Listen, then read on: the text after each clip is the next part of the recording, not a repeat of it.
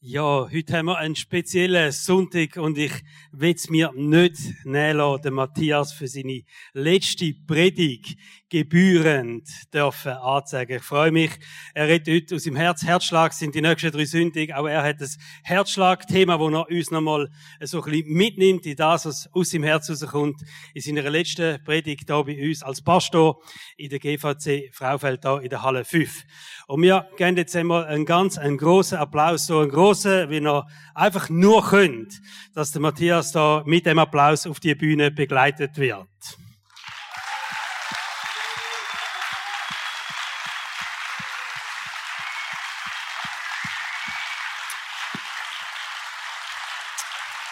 Gut. Das geht noch ein bisschen mehr. Stehen mal alle auf.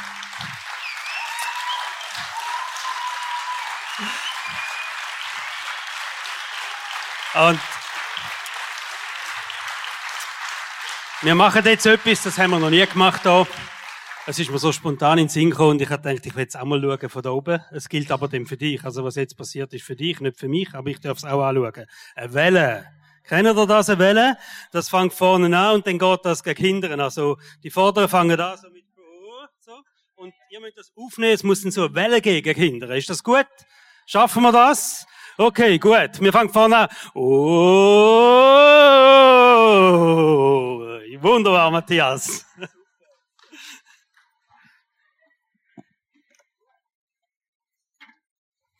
So, man sollte sich noch entmuten. Top, ihr werdet alles gute Fußballfan. Können zusammen ins Stadion gehen. Es gibt einfach nur ein Stadion, wo ich äh, mit euch würde gehen. Das wäre Danfield Road. Das wissen ihr alle schon nach drei. Ähm, ja, das kommt irgendwann mit über. Hm. Ich wüsste ja noch gar nicht, was ich sage. Also von dem her der Applaus noch riskant, oder? Nein, ich habe überlegt, was ich zum Abschluss sagen, oder? Ähm, es geht mir gar nicht darum, irgendwie heute zu sagen, ah, das muss ich denen noch unbedingt sagen. Das haben sie irgendwie noch nicht begriffen oder das liegt mir noch auf dem Herz oder irgendwie so. Das könnte man ja, oder? Und ich habe mir einfach überlegt, was ist in meinem Leben etwas gewesen, wo ich glaube, ist in meiner Biografie immer wieder so prägend gewesen, wenn jetzt soll ums Thema Herzschlag gehen und nicht irgendwie ums Thema, das müssen jetzt die ähm, noch wissen. Und ich hoffe, es kann irgendetwas Inspirierendes für dich sein, für dein Leben. Wir, Can und ich, ähm, werden ähm, am 1. Dezember so einem neuen Ort anfangen und in Adorf und dann stellt sich ja immer wieder so ein bisschen die Frage, wie stellt man sich vor, oder viele Leute kommen, wenn etwas von einem wissen, man muss sich vorstellen, stellen irgendwelche Fragen, oder? Und der gute Schweizer, der wird natürlich zuerst mal den Namen wissen und eines der ersten Sachen, die er immer wissen will, ist, was machst du? Beruflich. Und ich muss dir, euch betrifft es ja nicht mehr, aber ich muss ehrlich sagen, ich finde unterdessen die Frage fast ein bisschen nervig. Aber sie bringt vieles auch führen, dass es uns unglaublich wichtig ist, was wir machen. Das kommen ja dann auch Hobbys. Es fragt relativ selten jemand, hey, wer bist du eigentlich? Ähm, oder beschreib dich mal einen Charakter. Und wenn du so jemand so willst fragen, die meisten Leute würdest gerade so ein bisschen einmal überrollen, äh, äh, was soll ich jetzt zu mir sagen? Wir haben ein bisschen Vorlaufzeit, weil sie haben uns gesagt, wir sollen so für einen Newsletter etwas schreiben. Und dann haben dich die Woche mal so ein bisschen einen Steckbrief zusammengestellt, ähm, wo, wo auch so Aussagen über uns gekommen sind, wie würden wir uns vom Charakter her beschreiben. Aber es ist doch ganz oft so, dass wir uns über das definieren, was wir in unserem Leben machen. Und dann kommt automatisch natürlich auch die Frage, das, was ich leiste. Und manchmal hört man dann vom Gegenüber, was der alles macht. Oder vor allem in Männerrunden haben wir so eine Tendenz, dass die zusammenkommen und ähm, sagen, ja, das und das habe ich erreicht und dort in diesem Projekt bin ich dran. Und dann reden sie über alle ihre Projekte, was sie so machen und ein bisschen weniger, was sie ähm, beschäftigt.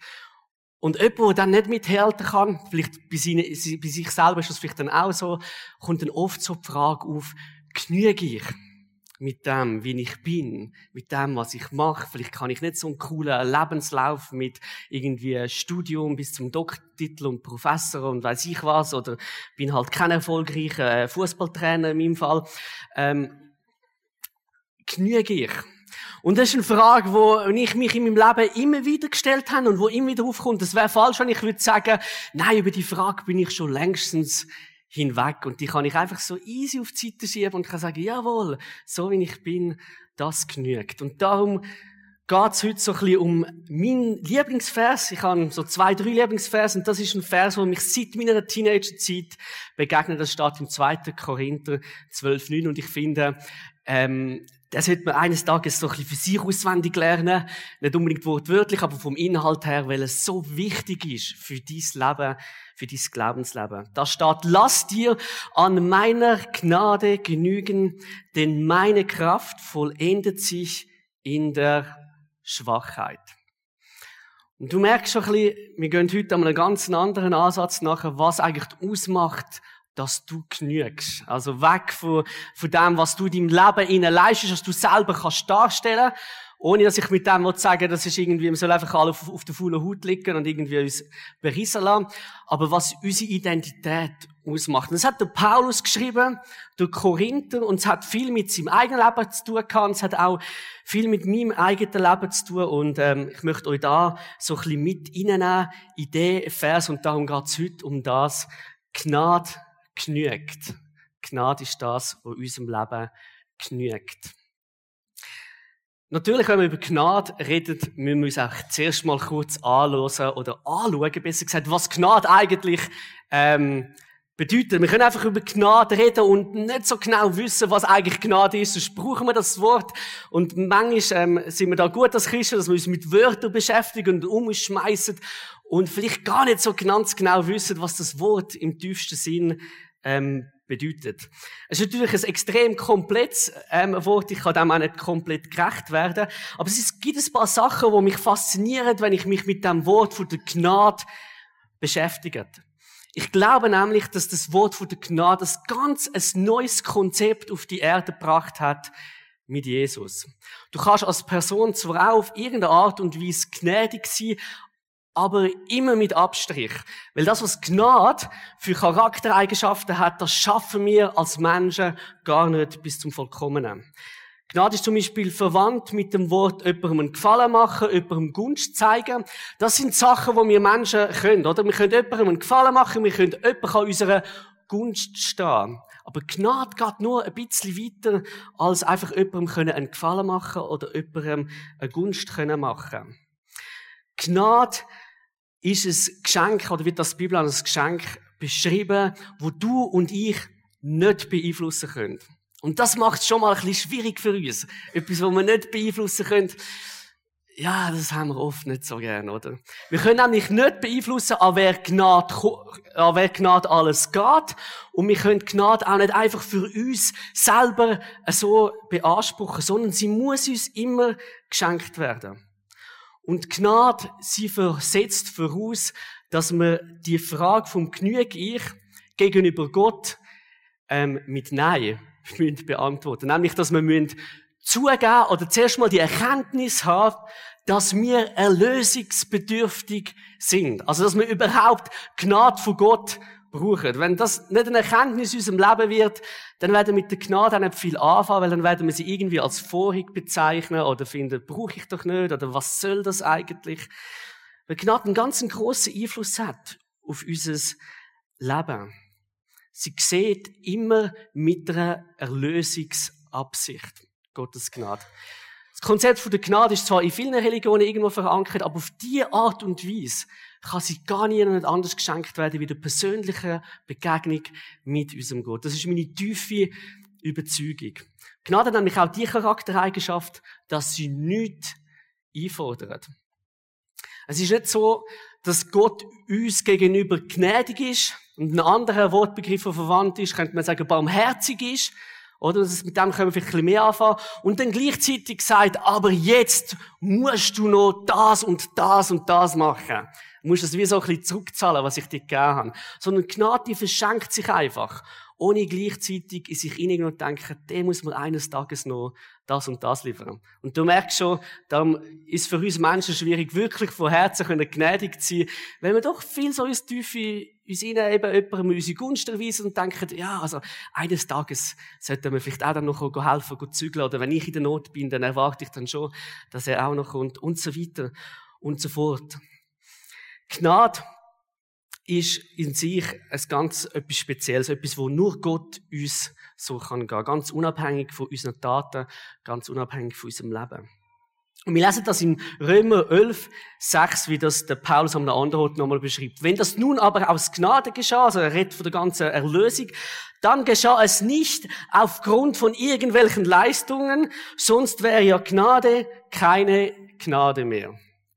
Also Gnade verabschiedet das Leistungsprinzip komplett und hat ein neues Zeitalter eingeläutet, mit dem, dass Jesus auf die Erde kam. Ich meine, das ist der grösste Gnadenakt, wo Gott uns überhaupt hat können machen, dass er Mensch geworden ist, dass er gelebt hat, wie du und ich. Und am Schluss hat er bezahlt für all das, wo uns von Gott trennt, für all unsere Schuld, für all unsere Scham, für all unser Versagen. Das ist die allergrößte Gnadentat, die er hat können machen. Und der Paulus sagt, Gnade ist nicht aufgrund von irgendetwas, was du gemacht hast, zu 0,000 Prozent. Sonst wäre es ja keine Gnade mehr, dann wäre es irgendetwas anderes, müsste man ein anderes Wort dafür geben. Also Gnade in sich ist einfach unverdient. Ein Geschenk, das Gott dir möchte geben. Aber wir müssen nicht bei dem hängen bleiben und sagen irgendwie, oh, es ist so unverdient und ich habe es nicht verdient und jetzt wollte ich es nicht annehmen. Sondern Gott möchte dich mit Haufenweise von Gnade überschütten. Und du musst es manchmal auch gar nicht können verstehen. Aber das, was er sich wünscht, ist, dass du sie in deinem Leben innen darfst annehmen. Und ich glaube, wenn wir das schaffen, dann verändert es in unserem Leben ganz vieles. Und der Paulus hat das in seinem Leben ganz viel erfahren. Darum redet er auch von dem. Ich meine, wenn wir Paulus seine Biografie anschauen, dann sehen wir in ganz vielen Sachen einen Paulus, wo Unglaubliches hat können leisten. Und er sagt es auch an zwei, drei Orten, er hätte können anstehen, hätte können sagen, hey Leute, ich zeige euch mal, wer ich bin. Ich habe so und so viele Gemeinden gegründet, so und so viele Briefe geschrieben und dann hochstehend, theologisch, mit schönen verschachtelten Sätzen. Ich habe das und das geleistet, ich habe die beste Lehre gehabt, also die beste Ausbildung im ganzen Land. Schaut mich an, macht es wie mich. Das lesen wir von Paulus nicht. Wir lesen es nur einiges, wo er das aber sarkastisch meint, um die anderen zu spiegeln sondern in diesem Kapitel sagt er, schau mal, ich bin so bedürftig, die Gnade von Gott können anzunehmen, weil sie in meiner Schwachheit das ist, was ich brauche, mir Stärke gibt. Wieso sagt er das? Es gibt da verschiedene Theorien, wenn man das Kapitel 12 anschaut. Es kommt ja der Begriff vom Stachel im Fleisch vor. Also etwas hat der Paulus plagt. Und als ich zuerst an den Text gegangen bin, dann dachte ich, das ist vermutlich ja nicht so entscheidend, um was es wirklich gegangen ist. Und dann bin ich auf ein paar interessante Sachen geschossen und ich glaube, um den Vers gut zu verstehen, ist es eben schon auch wichtig, können zu verstehen, was denn der Paulus so plagt hat. Es gibt die einen, die Theorie haben und sagen, er hat irgendwie ein Augenlider gehabt oder ein Rheuma oder irgendwie so, da redet vom Stachel im Fleisch. Dann bin ich aber darauf gestoßen, dass das äh, Wortbild, also mit Hilfe von einem anderen Theolog, nicht einfach so selber, ähm, dass das Wortbild auch im Alten Testament ganz viel vorkommt, zum Beispiel im 4. Mose 33 oder im Josua 23 und wenn von, äh, von den Dornen dreht ist, wo Menschen quälen, dann ist dort immer der Zusammenhang gemeint gewesen, dass andere Menschen da gewesen sind, wo andere bedrängt haben. Und dort ist immer um die Feinde vom Volk Israel gegangen, wo wir so Dornen gsi sind. Wenn die Dornen reinlangst, das ist unglaublich, das, das piekst und dann, dann willst du die Sache nicht angehen. Und, und Gott sagt dort am Volk Israel, ich, ich werde die Dornen für euch entfernen. Und dann merken wir, dass mit großer Wahrscheinlichkeit hier gemeint ist, nicht, dass der Paulus eine Krankheit erlebt hat, sondern dass er immer wieder auf Widerstand gestoßen ist in seinem Leben. Und er benennt auch dort den Satan, der ihm das geschenkt hat. Also nicht irgendwie Gott, sondern der Satan, der ihm die Widerstand in Form von Personen in sein Leben stellt. Und das macht auch Sinn, wenn man den Paulus als Ganzes anschaut, weil wir lesen immer wieder davor, wie er mit ähm, Irrlehrern konfrontiert war, mit Leuten, die ihn aus Städten rausgeschmissen haben, ins Gefängnis geworfen haben und ich gehe davon aus, dass der Paulus das meint mit dem Stachel. Und in diesem Zusammenhang macht das Vers für mich auch ganz, ganz viel Sinn. Und der Paulus hat das in seinem Leben erfahren. Wie Menschen ihn immer wieder haben versucht abzuhalten, vorwärts zu gehen auf seinem Weg. Und wie er gemerkt hat, trotz all seiner Skills, er hat gewusst, wie man Kirchen gründet, er hat gewusst, wie man die Bibel ausleitet, trotzdem, ich, schlussendlich schaffe ich es nicht. Ich bin auf Gnade von Gott angewiesen, dass er Sachen möglich macht. Und das Krasse beim Paulus finde ich, dass das nicht einfach eine Erkenntnis war und denkt hat, ja, ja nur, zum Glück habe ich Gnade von Gott, sondern dass das in ihm innen eine Freude auslöst. Dass er sich sogar kann freuen in seinen schwierigsten in seinen tiefsten in seinen schwächsten Momenten, weil, ich, weil er weiß, Gott ist meine Kraft. Und er nennt das auch im zweiten Teil vom 2. Korinther 12, 9. Daher will ich nun mit größter Freude und mehr als alles andere meine Schwachheiten rühmen, weil dann die Kraft von Christus in mir wohnt. Hey, wenn ich mich etwas rühmen dann möchte ich mich meiner Schwachheit rühmen, weil in meiner Schwachheit, in dem Erleben, dass ich auf Widerstand stoße, dort innen erlebe ich Kraft von Gott. Und dort innen erlebe ich, hey, Gott wohnt wirklich in mir drin. Das ist nicht irgendeine Einbildung oder äh, etwas, wo halt in der Bibel steht und nicht so fassbar ist, sondern ich, ich realisiere das in dieser Zeit. Ich erfahre es ganz tief, es wird zu einer tiefen Lebensrealität in meiner Schwachheit inne dort innen darf sich die Kraft von Gott so richtig groß machen. Und ich weiß, jeder von uns, der da innen hockt, hat irgendwo mal eine Lebenskrise erlebt oder vielleicht steckst du gerade in einer drin und lässig und toll ist sie nie. Und klein machen sollen wir sie auch nicht. Und mit dem ganzen Leid und mit, mit dieser Schwachheit sollen wir auch ganz persönlich zu Gott gehen. Und gleichzeitig finde ich es interessant, dass wir bei diesen Momenten Gott ganz Besonderes dürfen erleben. Weißt du, wenn dir alles immer würde in deinem Leben gelingen, ich glaube, du müsstest früher oder später zu der Erkenntnis kommen, ich brauche Gott gar nicht. Es klingt nicht alles. Und es gibt Menschen, die sind der Überzeugung. Ich weiß mal, wir sind auf der Straße mal unterwegs gewesen, in, in Murten damals noch, mit Teenies und haben mal versucht, eine Straßenevangelisation zu machen. Vielleicht durchaus ein bisschen grün, wie wir es angegangen sind. Und dann bin ich mit dem Tino unterwegs, der super mutig, der hat wirklich Leute angequatscht und so, und ist mit denen ein cooles Gespräch gekommen. Ich würde sagen, so ein kleiner Evangelist. Und dann sind wir auf einen Mann gestoßen, schon ein bisschen älter, 70. Und der hat uns mit voller Überzeugung gesagt, weißt, mir klingt alles in meinem Leben. Ich bin 70. Und mir geht's gut, ich bin gesundheitlich super drauf, ich brauche Gott gar nicht. Und ich kann ihm müssen bejahen, wenn, wenn er das so erlebt, dann braucht er Gott Wirklich nicht. Natürlich könnte man sagen, er bräuchte ihn eigentlich schon, hat die Erkenntnis noch nicht gehabt. Aber ich glaube, gerade in den Schwachheiten innen erfahren wir ganz besonders, welche Kraft der Glaube an Gott hat, was das uns ihnen kann bewirken wie es Gott Sachen möglich kann machen, wo man Paulus, dir und mir niemals würde gelingen. Ich habe es am Anfang erwähnt, der Vers hat in meinem Herz auch ganz einen speziellen Platz. Und zwar ist wie in meiner Teenie-Zeit ist das für mich ganz ein wichtiger Vers geworden. Und ich gemerkt habe, ähm, ganz viele Leute können mich nicht annehmen, wie ich bin. Und das ist ja so ein grosses Thema in der Teenie-Zeit. Können mich andere annehmen, wie ich bin? Wer bin ich? Und ähm, du das auf so Widerstand stoßen und gerade auch, dass ich mich als Christ immer ähm, wieder mal bekannt habe. Jetzt nicht irgendwie so extrem aggressiv, dass ich jedem gerade um die Tor haben müssen hauen, aber die Leute in meiner Schule, die haben gewusst, das ist ein Christ, und sogar noch ein Freikirchler. Das ist damals um den katholischen Dorf eher etwas komisch gewesen, hat sich zum Glück auch geändert unterdessen. Und ich habe dort ihnen erfahren, dass der Vers für mich eine Lebensrealität geworden ist. Ich habe mich angefangen auf meinem Schulweg, das war fünf Minuten mit dem Velo, einfach immer wieder zu beten. Und oft sind mir Lieder aus der Jungschi nachgelaufen. Ich bin ganz gerne in die Jungschi gegangen, ich bin ähm, Jungschi-Leiter gewesen, schon mit ganz jungen Jahren dürfen das machen, die Erfahrung vom Leiten. Und dann sind wir manchmal so Lieder nachgelaufen, manchmal sind wir Bibeltexte ähm, nachgelaufen. Darum glaube ich, ist es hilfreich, wenn wir Verse auswendig lernen, die laufen das irgendwann einfach nachher. Und der zweite Korinther 12,9, das ist oft so ein Vers wo ich betet habe. Und ich bete dann, Jesus, ich habe keinen Bock auf die, auf die Schule. Und für mich ist nicht die Schule das Problem gewesen, wie viele Teenies sagen, ah, oh, nein, wie die Schule und so, wenn wir etwas lernen, Hausaufgaben machen. Das hat mich gar nicht unbedingt so extrem ähm, gestresst zu lernen schon, ähm, daheim, aber nicht in der Schule, sondern mehr, weil ich gewusst kann ich treffen auf Menschen, die wollen mir einfach nur Böses. Ähm, und zwar wirklich aktiv mir Böses tun. Und ich habe immer wieder darum gebeten, hey, Jesus, bist du in diesen schwierigen Situationen, in diesen Momenten von der Schwachheit meine Stärke und schenke mir, dass ich trotzdem so reagieren wie, wie ein Kind von Gott das macht. Ähm, dass ich nicht irgendwie auf andere Leute muss und sie auch muss, ähm, abschlagen, ihnen auch ähm, mit so Fluchwörtern begegnen, sie fertig muss machen, sondern dass ich wirklich das erlebe, was in deinem Wort steht, dass ich als eine veränderte Kreatur, als veränderter Mensch unterwegs bin. Und ich finde es faszinierend. Ich glaube, die Zeit hat in mir ein ganz tiefes Glaubensverständnis gebracht, auch später, wenn ich mit ähm, so mit Anfangs 20 noch eine Glaubenskrise hatte, dass ich gewusst habe, mein Glaube ist bereits auf gewisse Sachen gewurzelt und ich durfte erfahren, wie Gottes Gnade, wie seine Stärke in meinem Leben immer wieder Realität geworden ist. Und ich habe mich auf das können berufen.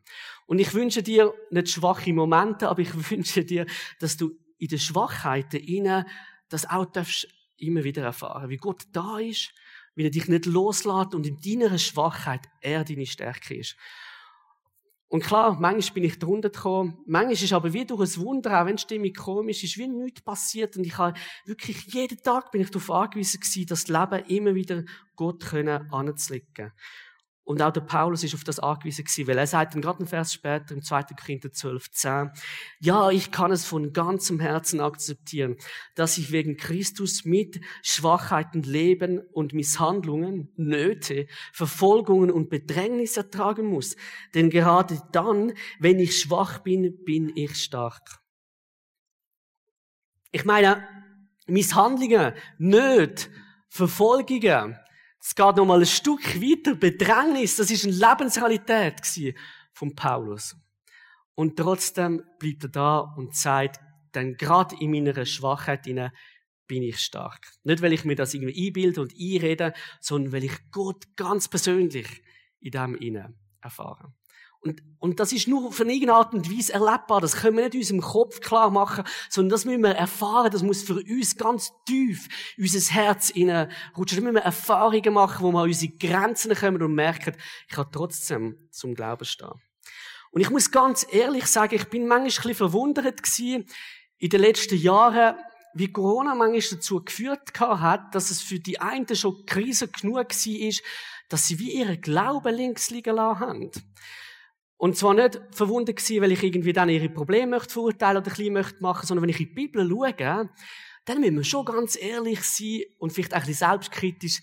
Die haben viel krassere Sachen durchgemacht. Und der Paulus ist nicht auf die Idee gekommen und hat gesagt, ja, jetzt ist es in meinem Leben schwierig und Gott scheint nicht so präsent, also lasse ich den links liegen. Sondern er ist gerade erst recht auf die Suche gegangen ähm, nach Gott. Und ich bin mir manchmal nicht so sicher, ob wir im, gerade im Westen ein bisschen verlernt haben, dass der Glaube auch mal etwas kosten darf, oder? Ähm, vielleicht will wir das wieder neu lernen. Vielleicht wird die Zeit demnächst auf uns zukommen, wo wir stärker unter Druck kommen. Ähm, ich finde es auch interessant zu beobachten, gewisse, gewisse Strömungen, die Gesellschaft passiert, wo wir doch schon völlig an einem anderen Ort stehen, wenn wir uns positionieren, wo es viel Weisheit und viel Liebe braucht, wenn wir uns positionieren, aber wo uns auch etwas kosten werden. Und ich bin froh, muss ich nicht mehr jetzt in die Schule, obwohl ich das auch schon damals ein bisschen ähm, erlebt habe.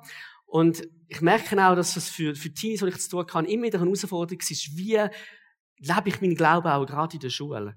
Weil, wenn ich in der Schule lebe, ich werde auf Angriff kommen. Und wenn ich ihn irgendwie verstecke, ich, ich werde die Angriffe nicht so erleben. Das stimmt. Aber ich glaube, man wird dann in diesen Momenten nicht so erleben, wie Gott präsent ist und unsere Schwachheit uns trotzdem Stärke gibt. Und in dieser Stärke ihnen auch Weisheit. Ich habe mal einen Philosophielehrer gehabt, und ich muss sagen, er war ein bisschen enttäuscht das darf man wirklich so sagen ein super intelligenter Mann, Theologie studiert hat, drei Jahre lang, und dann hat er gefunden, ist nicht so das Wahrheit, hat er noch Philosophie ähm, und ähm, studiert, hat es bis zum Doktor geschafft. Aber er hat irgendwie nicht geschafft zu verstehen, was der Glaube wirklich bedeutet. Ich weiß in einer von meinen ersten Philosophieunterrichten ist er früher gestanden und es ist eigentlich ein No-Go, das als Lehrer zu machen. Darum sage ich, er ist ein bisschen enttäuscht Ich glaube, das dürfte man schon so sagen. Er hat nämlich gesagt, wer von euch da innen ist Christ und glaubt an Gott? Und ich habe schon gedacht, ja, soll ich jetzt ausstrecken oder nicht? Mir hat ein bisschen geholfen, dass ich gewusst habe, sind noch ein paar andere da rein Christ, und dann habe ich so zögerlich aufgestreckt und die anderen auch. Wir haben uns so ein bisschen angeschaut. Ich glaube, es haben alle von uns irgendwie den Mut gehabt, aufzustrecken. Es waren etwa vier Leute gewesen. Und nachher ist die ganze Lektion nur darum gegangen, wie dumm das wir sind. Und mit den anderen hat er erörtert, dass Glauben nur etwas für die Ungebildeten ist. Und es gibt manchmal so Kantonsschule und Gymnasium Tendenzen, dass man zum Teil das Gefühl hat, wie gut und wie die Elite vom Land, dass man dort ist. Und der hat einfach gefunden, das ist nur etwas für irgendwelche Bauern, für Leute, die halt selber, ähm, äh, hat wirklich so gesagt, für Leute, die ihr Leben nicht in den Griff bekommen und so. Also wirklich sehr abschätzig, auch abschätzend gegenüber uns, die aufgestreckt haben und gesagt haben, wir glauben an Gott. Er hat eigentlich versucht, eine Lektion lang uns klar zu machen, wie dumm das wir sind und dass nur die Schwachen an Gott glauben. Die, die stark sind, haben sich schon lange emanzipiert und ist mit der Aufklärung und alles. Und ich habe, es hat mich mega genervt.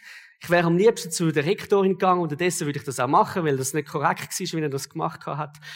Ähm, aber ich habe mir mit ein bisschen Distanz gesagt, eigentlich hat er recht gehabt. Und zwar hat er recht gehabt mit der Aussage, dass der Glaube nur etwas ist für Schwache. Aber was er nicht erkennen ist, dass wir Menschen alle im gleichen Boot sind diesbezüglich. Er hat sich für mega stark gehalten. Ähm, ich hoffe, dass er irgendwann mal noch die Erkenntnis hat, dass er auch zu denen gehört. Und doch ist so ein Moment gewesen, wo ich gemerkt habe, es hat viel Stärke gebraucht, dort Bestand zu halten in diesem Unterricht. Und ich habe mich dann auch ein, zweimal gemulden und ihm versucht zu widersprechen. Aber ich durfte erfahren und auch an anderen Orten in meinem Leben, später im Militär, auch so eine Situation gehabt, wo irgendwie 15 Leute um mich gestanden sind und sich lustig gemacht haben über meinen persönlichen Glauben, dass Gottes Gnade stärker ist als unsere tiefsten und schwierigsten Momente und als unsere schwersten und dunkelsten Tage. Sie ist größer als das. Und gleichzeitig ist sie unbeeindruckt für unsere grössten Erfolge und besten Tag. Verstehst du? Sie braucht weder das eine noch das andere. Sondern Gottes Gnade möchte dein Leben so komplett aus, ausfüllen und dich in eine gute und gesunde Abhängigkeit zu Gott bringen, dass du sagst, hey, Gnade ist alles, was ich brauche. Gnade von Gott, wenn ich durch Jesus erfahren habe, ist alles, was ich in meinem Leben brauche. Es genügt. Und wenn man sagt, es genügt, dann sagt man, ich brauche nicht mehr. Oder meistens ist, ich habe genug gehabt, ich brauche nicht mehr. Ich brauche nur Gnade. Alles andere ist, ist ein Bonus, sagt der Paulus. Im tiefsten Gefängniskirche, wo er nichts mehr hatte, sein Asien weg war, wo er gefoltert worden ist. Ich meine, was hast du denn noch? Er hat gesagt, ich habe Gnade. Und das lange mir. Mehr brauche ich nicht in diesem Moment. Und ich glaube, wenn wir das in unserem Leben verinnerlichen, dann werden auch alle Angriffe, alle Stacheln, die wir werden erfahren in unserem Fleisch, in unserem Leben, die erscheinen dann gar nicht mehr so mächtig, weil wir wissen, wir haben jemanden, der stärker ist als das. Und alle Angriffe, die du vielleicht erlebst am Arbeitsplatz oder in der Schule, wo du unterwegs bist, all die Verspottungen, die drücken den Hintergrund, weil wir in dem Moment erfahren Gott ist meine Stärke und er hilft mir in diesen Momenten. Und er wünscht sich auch für meine Gegenüber, egal fest, dass sie bei den Spöttern sitzen, dass sie das auch dürfen erfahren. Ich glaube, dahinter, dahinter steckt die Art und Weise, wie wir glauben. Und es gibt einen Glauben, der extrem auf sich fokussiert ist. Und dann wird das zu einem Problem, dann können wir Gnade gar nicht richtig erfassen. Weil der Glaube, der dreht sich dann darum, wie gut bin ich, wie gut schaffe ich Sachen.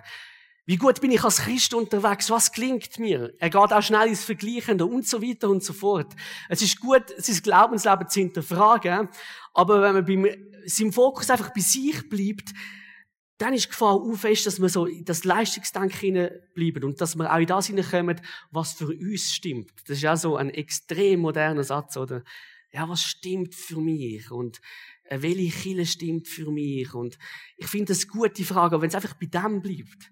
Weil der Glaube, den du Gnade kannst erfahren, der schaut nicht auf sich, sondern der schaut von sich weg. Und der schaut nicht einfach in die Weite oder irgendwo hinweg, sondern der schaut zu Jesus und fragt sich, hey, was kannst du mir schenken? Was willst du in meinem Leben bewegen?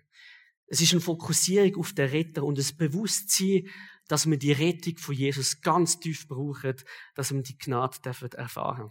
Der Epheser 2, 8 bis 9, auch der Paulus, der das schreibt, nennt das so. Noch einmal, also er muss ihnen nochmal und nochmal klar machen, durch Gottes Gnade seid ihr gerettet und zwar aufgrund des Glaubens. Ihr verdankt eure Rettung also nicht euch selbst. Nein, sie ist Gottes Geschenk. Sie gründet sich nicht auf menschliche Leistungen, so dass niemand vor Gott mit irgendetwas groß tun kann. Also es wird niemand vor Gott können bluffen. Kein Billy Graham, kein Paulus. Niemand kann vor Gott bluffen und sagen, Gott, ich habe schon cool gemacht auf der Erde. Oder ich bin top. Ich bin ein Top-Pastor gewesen. Ich bin top gewesen in der Arbeit, wie ich, wie Leute zum Glauben gekommen sind. Ich bin top Small Group Leiter gewesen, äh, top Kids Church Leiter, was auch immer. Das darfst du alles sein. Man soll sich dafür das auch Kompliment gegenseitig machen. Aber der Paulus sagt, wir können es nicht selber gross machen, sondern es ist Gnade, wo unserem Leben gross gemacht wird du Jesus. Und wenn wir uns etwas rühmen, dem dann. Also wenn du mit etwas einem Teenager würde sagen, ein bisschen Flex ist, also ein bisschen Bluff ist ein Wort gewesen, das ich mal gelernt habe, und denkt, was, was ist Flexen? Haben sie mir erklärt. Noch viele Wörter mir müssen erklären. Also wenn du ein bisschen Flex ist in deinem Leben, das ist eben ein cooles Wort, ähm, Tini würde das jetzt vielleicht peinlich finden, wenn ich das sage. Wenn du ein bisschen Flex ist in deinem Leben, dann flex doch damit, dass Gottes Gnade in deinem Leben ist und dass du das ganz vieles groß darf werden. Das darfst, sagt der Paulus. Hey, wenn ich mich etwas mitrühme, dann, dann. Das ist für uns ein bisschen komisch zwar. Hey, aber dann gib ein bisschen mit Jesus an oder mit Gott an. Aber nicht mit dem, was du alles selber in deinem Glaubensleben alles erfahren hast, sondern stell ihn vorne an. Es gibt einen ganz anderen Fokus und es befreit davon, irgendetwas darzustellen, auch im eigenen Glaubensleben oder etwas müssen können zu machen bin davon überzeugt, dass das in unserem Leben alles verändern wenn wir zu dem kommen. Die Gnade ist das, was genügt. Und manchmal brauchen wir auch so, dass in dem innen auch unser Stolz und unser Erfolg gebrochen wird. Weil die Selbstgerechtigkeit uns im Weg kann stehen. Jesus sagt mal an einer Stelle zu seinen Jüngern, bin nicht gekommen für die Gerechten, Jesus ist nicht gekommen für die, die finden, hey, ich, ich mache doch so gut. Es gilt im Christen. Er ist nicht gekommen für die, die so die super Christen scheinen. Und er hat ja dort auch so ein bisschen das Pharisäertum kritisiert. Sondern ich bin für die gekommen, die erkannt haben, dass sie Sünder sind. Das ist vielleicht auch ein Wort, wo wir heutzutage auch mal ein bisschen so unsere Kämpfe haben. Und man darf es noch fast nicht sagen, aber Jesus ist für dich und mich als Sünder gekommen. Und er hat eben kein Problem damit, dass wir das sind. Null. Er hat kein Problem damit, dass wir unsere Grenzen kommen. Er hat kein Problem mit unserer Schuld, mit unserer Scham, mit unserem Versagen. Null. Das ist im Konzept der Gnade gar nie ein Problem. Er wünscht sich einfach, dass du das Problem ihm gibst, er sich um das kann kümmern und er deine Stärke darf sein. Ich glaube, das einzige Problem, das er hat, wenn, wenn wir das für uns behalten und ihn nicht los, also das würde ihn zu tief traurig machen. Und ich glaube, das ist die Voraussetzung. Es ist die Voraussetzung dafür, dass wir so ein richtiges Leben in Fülle dürfen erfahren. Und dass wir nachher sogar mit dem Paulus zusammen ins Lob können einsteigen und können sagen, trotz allem kann ich in Worship gehen. Trotz allem können wir auch heute eine Worship-Zeit haben, ganz direkt mit Gott persönlich. Trotz allen Widerständen und trotz allen Anfechtungen in meinem Leben, weil ich Kraft von Gott und seine Gnade immer wieder und immer wieder erleben darf und das Konzept von der Gnade ist nicht etwas Neues gewesen, mit dem, dass Jesus gekommen ist. Das ist manchmal so ein, bisschen ein Denkfehler, den wir machen können. Sondern Gott ist auch schon im Alten Testament ein gnädiger Gott gewesen. Das Wort Gnade, kannst du sonst gerne mal so in einen Bible-Server oder so eingehen, kommt auch schon im Alten Testament unglaublich viel vor. Und wir lesen so einen Psalm, das ist der kürzeste ähm, Psalm, der Psalm 117, wo Gott für das gelobt wird, dass seine Gnade im Leben darf, ähm, präsent sein. Er sagt, lobet den Herrn, all ihr Völker, preist ihn, all ihr Nationen, denn überwältigend ist seine Gnade, die er uns erweist. Und die Treue des Herrn bleibt ewig bestehen. Halleluja. Und Halleluja steht eigentlich nur, wenn man erst recht in das Lob soll einstimmen, oder? Der Psalmist sagt hier, lobet Gott, alle Völker, also auch wir Schweizer oder von wo immer du kommst, lob Gott, denn seine Gnade sie ist so überwältigend, sie ist gar nicht fassbar. Und überwältigend heißt auch, sie, sie überwindet unser ganzer Stolz, sie überwindet unsere ganze Schwachheit, unsere Stärke, sie überwindet alles. Sie ist so überwältigend, aber sie macht es auf eine gute Art und Weise. Und Gott ist in dem ihnen treu. Gnade hat nämlich nur zwei Charaktereigenschaften, die ich euch vorenthalte. Sie ist ewig, also sie ist zeitlos und sie ist treu. Und wenn du in der Bibel gehst, lesen, in ganz vielen Versen, wenn über Gnade dreht ist, kommt entweder das Wort ewig oder das Wort treu vor. Sehr spannend. Also Gnade von Gott, die ist einfach zeitlos. Und sie ist treu. Das heißt, du kannst dich darauf verlassen, dass du Gnade von Gott wirst dürfen erleben. Du kannst dich darauf verlassen. Und ich wünsche dir das, dass du das in deinem Leben, ganz egal, was für Zeit du da durchmachst, dass du das in deinem Leben ganz tief darfst erfahren. Ich möchte zum Schluss noch beten. Jesus, ich danke dir, dass wir Gnade in unserem Leben dürfen erfahren. Dass wir Stärke in unserem Leben dürfen erfahren. Nicht aus uns sondern weil wir dich in unserem Leben dürfen erfahren. Und ich bitte dich für jedes Einzelne, dass es eine Realität darf im Leben werden oder noch mehr darf werden dass wir einfach können sagen, oh, unsere tiefste Schwachheit, ich gebe dir an, Jesus, und ich weiß, du kannst etwas Gutes daraus machen, und in dem Innen darf ich deine Stärke erfahren. Und das darf alles ändern. Und ich darf sagen am Schluss, ich genüge. Jesus, jeder Einzelne drinnen genügt, so wie er ist vor dir. Weil du uns annimmst und du uns veränderst. Danke vielmals für das Geschenk. Amen.